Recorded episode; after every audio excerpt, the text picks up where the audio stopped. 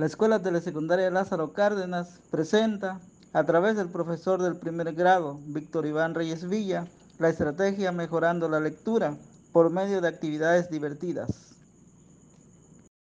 Mi nombre es Jaime Alonso Flores, soy de primer grado de la telesecundaria Lázaro Cárdenas, de la comunidad del Cucuyachi. Voy a decir cinco pregones y su significado.